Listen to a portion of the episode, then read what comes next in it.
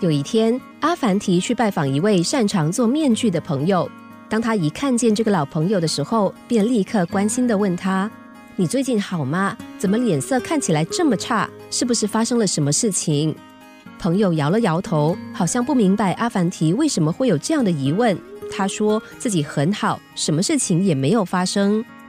听见朋友这么说，阿凡提虽然稍稍放心，但是当他仔细的看着朋友的脸。却又忍不住的怀疑问：“真的吗？”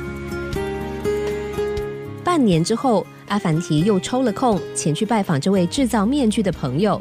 然而这天他看见朋友的时候，再次忍不住问道：“咦，你今天的气色很好哦，跟上次见面的时候完全不同，是不是有什么好事发生啊？”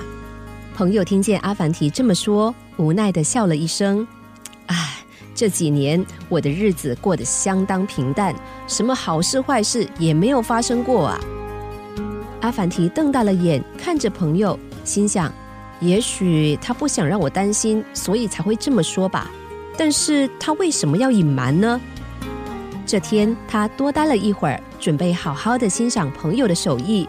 忽然他发现，当朋友做着眼前的微笑面具时，脸上也会跟着出现和面具一样的脸谱。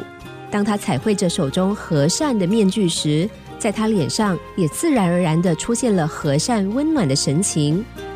这会儿，阿凡提终于明白了，原来今天的好脸色是因为朋友这阵子做了很多微笑脸谱的关系，而半年前的坏脸色，则是因为做了太多咬牙切齿、怒目相视的凶恶脸谱所致。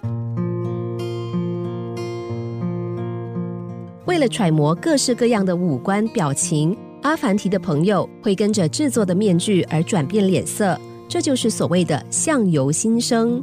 当他心里面揣测着各种情绪表情的时候，脸部表情自然而然的也被引入相同的情绪表情里。所以，我们不时可以看到乐天之命的人，即使生活环境再差，在他们的脸上仍然充满了无限希望。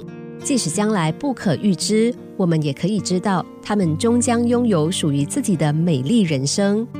相同的，当我们看见那些满脸垂头丧气的人，内心不仅受到影响，还会为他们的未来感到担忧。